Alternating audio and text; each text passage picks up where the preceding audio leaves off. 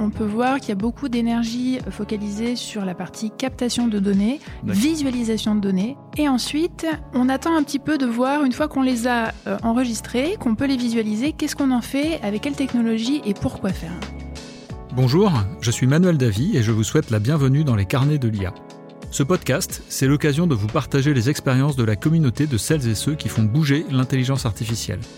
Pourquoi et comment adopter l'IA dans son entreprise? Par où commencer? Ou encore, quelles sont les bonnes pratiques pour performer? Autant de questions auxquelles nous apportons des réponses avec des spécialistes du sujet. Bonjour à tous, j'ai le plaisir d'être aujourd'hui avec Margot Coréard, qui est la directrice générale de Diagrams et tu nous reçois dans tes bureaux aujourd'hui à Lille. Bonjour Margot. Ouais, bonjour Manuel. Merci beaucoup de nous accueillir ici, euh, des locaux très chaleureux, on voit qu'il y a une belle, une belle culture d'entreprise. Alors l'idée aujourd'hui c'était d'échanger avec toi, euh, déjà peut-être que tu pourrais te présenter puis nous dire ce que fait ton entreprise et puis euh, d'échanger autour de cette notion de données pour les industriels. Avec grand plaisir. Diagrams c'est une start-up que j'ai fondée avec Jean-François Boin il y a un peu plus de 4 ans maintenant. on travaillait ensemble avant euh, dans le centre de recherche INRIA que tu connais bien, il me semble. Effectivement. Euh, voilà, donc on a créé euh, la, la start-up sur la base des travaux de recherche à INRIA à Villeneuve d'Ascq. Et notre vocation finalement avec Diagram, c'est de d'éditer un logiciel qui intègre les dernières technologies d'intelligence artificielle dédié à l'analyse de données pour l'industrie, en faisant en fait un logiciel qui permet aux acteurs industriels, donc des techniciens dans les usines vraiment qui viennent pas de ce milieu, voilà IA, de leur donner un outil euh, simple d'utilisation pour qu'ils puissent surveiller l'état de santé de leur équipement. Alors, c'est un sujet effectivement que je trouve passionnant. Euh, vu de l'extérieur, on pourrait se dire, mais c'est un peu un choc culturel finalement de mettre des technologies très avancées dans des usines où on a peut-être euh, parfois à tort une idée de, de gestion plus traditionnelle. Qu'est-ce que ça t'a appris en fait et comment tu vois les choses maintenant avec 4 ans d'expérience? Bah, c'est vraiment un positionnement produit finalement, c'est de se dire sous le capot, il y a des choses qui sont très euh, avancées. Par contre, dans l'usage, dans la définition même de l'utilisation du logiciel, mhm. on veut vraiment s'adresser à des techniciens sur le terrain, de reprendre leur code et vraiment d'avoir cette traduction métier qui est fondamentale pour nous aujourd'hui. C'est un point très intéressant d'ailleurs parce qu'on entend souvent euh, des personnes penser que l'intelligence artificielle c'est uniquement pour les experts. Mhm. Ce que tu dis c'est un peu le contraire finalement, c'est que c'est accessible pour des personnes qui n'ont pas une formation avancée en intelligence artificielle. C'est ça. Nous, alors, euh, on a des data scientists, euh, voilà, brillants dans l'équipe, euh, mais tout l'enjeu, c'est vraiment de réussir à orienter les travaux des data scientists pour fournir quelque chose qui soit exploitable au quotidien par les utilisateurs de notre solution. D'accord. Est-ce que tu peux nous donner quelques exemples de cas d'usage justement de votre solution et de ce que ça apporte comme bénéfice aux industriels? Oui, bien sûr. Alors aujourd'hui, on a la chance de commencer à travailler dans différents secteurs d'activité. Donc, on travaille dans l'agroalimentaire, on a des beaux projets dans l'automobile. Là, un projet qu'on vient de de finaliser, c'est avec euh, l'usine Schneider Electric au Vaudreuil. D'accord. Voilà, et donc là, on vient les accompagner pour euh, optimiser la consommation euh, d'air comprimé sur leur outil de production. D'accord, très bien. Donc en fait, on a vraiment dans notre activité deux temps. Notre métier, c'est de optimiser et surveiller le fonctionnement des outils de production de nos clients. Et donc, dans cette première phase, on va pouvoir intervenir sur l'amélioration des réglages pour euh, avoir une qualité optimale dans le temps. Faire attention à la consommation d'énergie. On sait combien, euh, voilà, c'est un enjeu important aujourd'hui. Et une fois que tout est optimisé, tout est sous contrôle, on sait que ça fonctionne parfaitement bien. Alors, dans un deuxième temps, on met sous surveillance pour détecter des signes avant-coureurs de dysfonctionnement et prévenir le plus tôt possible les équipes. Ce qu'on appelle la maintenance prédictive Exactement. D'accord, très bien.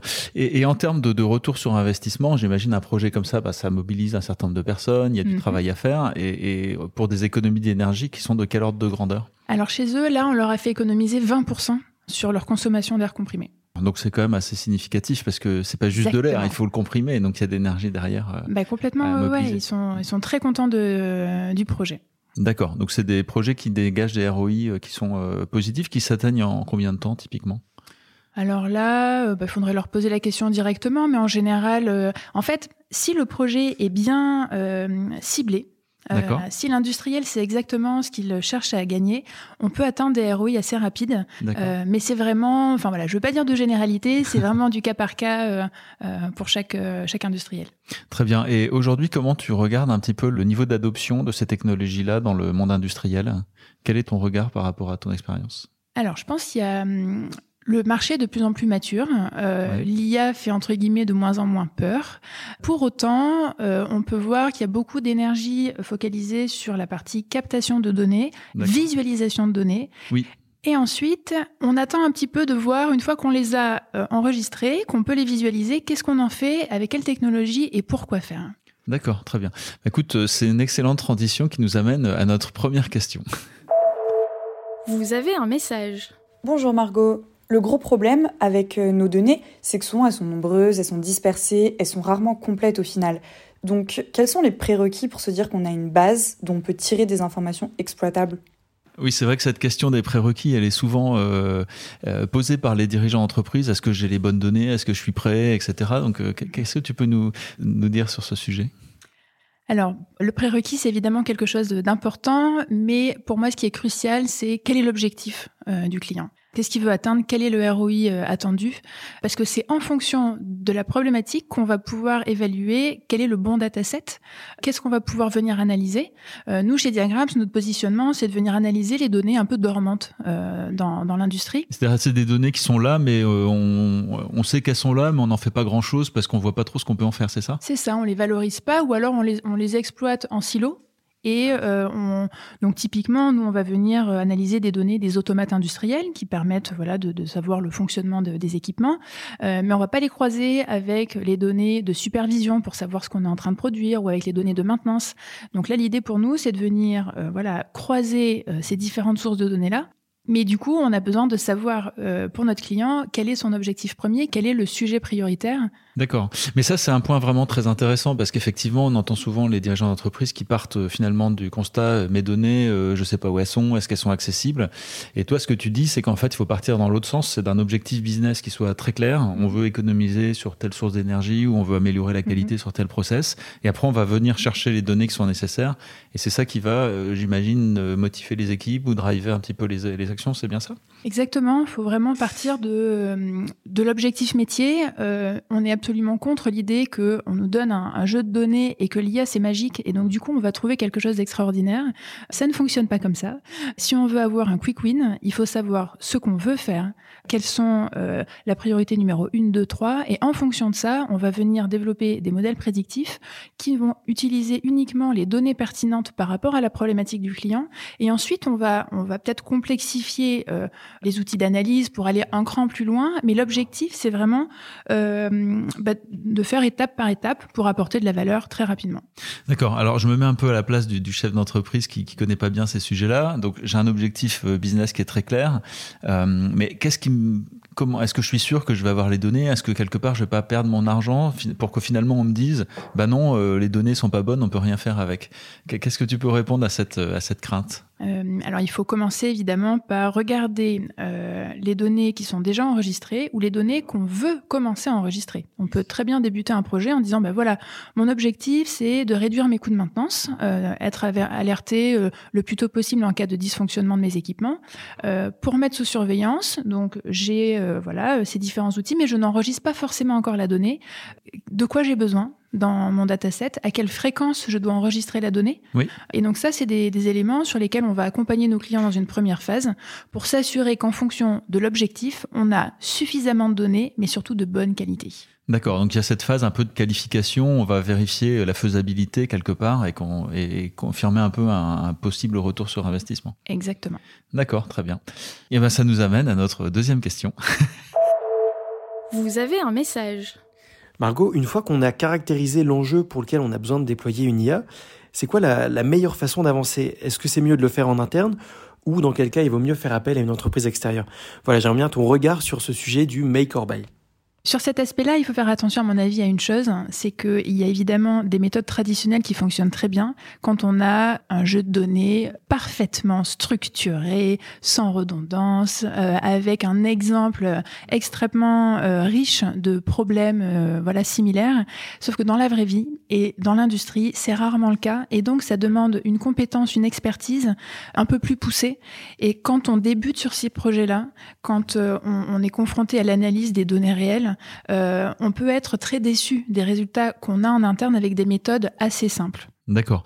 Mais euh, à ce moment-là, enfin, je, je, pousse un peu le, mhm. je pousse un peu l'exercice en disant, bah, oui, mais aujourd'hui, il y a pas mal de data scientists compétents sur le marché. On peut se dire, bah, je vais faire appel à un data scientist et puis il va développer un algorithme euh, qui va me permettre finalement de m'autonomiser sur ce problème-là et puis finalement d'être, euh, de, de, pouvoir garder un peu ce savoir-faire en interne. Est-ce que c'est un bon raisonnement et si non, pourquoi? Alors, je pense que ça dépend de la problématique, mais sur des aspects vraiment de fonctionnement d'équipement, de process industriel assez complexe, d'avoir un data scientist qui a quand même une formation très mathématique, euh, de pouvoir compléter cette, euh, cette connaissance-là par une connaissance métier industriel. C'est c'est pas des profils qu'on trouve facilement. Et nous, en tout cas, c'est notre force chez Diagrams d'avoir vraiment cette double compétence, cette double ADN dans l'entreprise pour pouvoir faire en interne cette traduction entre euh, méthode data science, machine learning et connaissance, orientation, process métier. Ouais, ce que tu dis est très intéressant et j'insiste aussi pour nos auditeurs c'est un point qui revient souvent dans les échanges, c'est que finalement, ce qui permet de, créer l'innovation autour de l'intelligence artificielle, c'est la mise en commun de connaissances data science et de connaissances métiers, ingénieurs euh, de production dans ton cas, mhm. euh, qui ensemble en fait peuvent définir le bon algorithme. Et puis peut-être aussi, on peut se poser la question de, de une fois qu'on a créé l'algorithme, comment on le déploie? J'imagine il y a aussi des interfaces utilisateurs, il faut le faire évoluer dans le temps et assurer un apprentissage euh, dans le temps pour que ça, le système continue à apprendre et qu'il ne soit pas figé. D'accord. Euh, quelque chose de très important pour que le système continue à être performant. Et d'ailleurs, ça m'amène une question. Est-ce que euh, chez vos clients, une fois que le, le système est en place, vous euh, continuez de l'améliorer en injectant des nouvelles données, en faisant évoluer les algorithmes?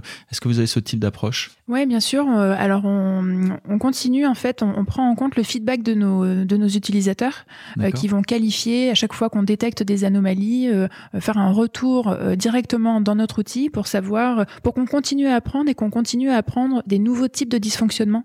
D'accord. Euh, donc, ça, crée une base de données de, de dysfonctionnements qui, qui, ont déjà été rencontrés, c'est ça? C'est ça, et qu'on qualifie, qu'on affine au fur et à mesure. Et du coup, est-ce que quand tu apprends des incidents chez un client, tu peux euh, utiliser cet apprentissage chez d'autres clients?